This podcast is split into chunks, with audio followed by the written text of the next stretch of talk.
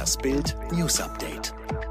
Bei einem schweren Unfall an einem Bahnübergang im Frankfurter Stadtteil Nied ist am Donnerstagabend eine 16-jährige Fußgängerin ums Leben gekommen.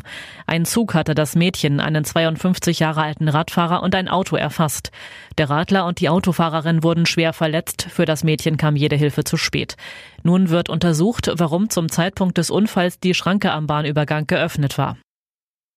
Cyberattacke auf unsere Bundeskanzlerin. Bei einem beispiellosen Hackerangriff auf das Computersystem des Deutschen Bundestags im Jahr 2015 erbeuteten mutmaßlich russische Täter riesige Datenmengen von Abgeordneten.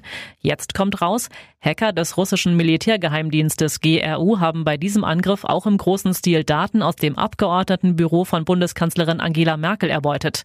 Laut Spiegel wurden demnach Daten aus zwei E-Mail-Fächern gestohlen, die Korrespondenz aus den Jahren 2012 bis 2015 2015 enthielten. Den Hackern sei es offenbar gelungen, beide Postfächer komplett auf einen anderen Rechner zu kopieren. Rutschen wir von der Corona-Krise in die nächste Krise an der Außengrenze der EU? Davor warnt die Europäische Grenzschutzagentur Frontex. Die Grenzschützer erwarten nach einer internen Schätzung offenbar einen neuen Zustrom von Migranten an die Grenze zwischen der Türkei und Griechenland. Das berichtet die Tageszeitung Die Welt unter Berufung auf einen internen und vertraulichen Frontex-Bericht. In dem Bericht heißt es, nach einer Auflösung der Corona-Einschränkungen sei davon auszugehen, dass massive Bewegungen von Migranten in Richtung der griechisch-türkischen Grenze erwartet erwartet werden könnten. Wegen der Corona-Pandemie trommeln die Banken fürs hygienische Bezahlen mit EC-Karte. Doch das kann Kunden schnell hunderte Euro im Jahr kosten. Denn jede zweite der 820 Volksbanken und Sparkassen kassiert für Kartenzahlungen Gebühren. Das zeigt eine Auswertung des Finanzportals Bialo. Im Schnitt verlangen die Institute 34 Cent pro Bezahlvorgang. In der Spitze kostet Zahlen mit Karte sogar 70 Cent, wie bei der niederrheinischen Sparkasse Rhein-Lippe. Betroffen seien vor allem Kunden mit preisgünstigen Klassik-, Online- oder Basiskonten. Konten.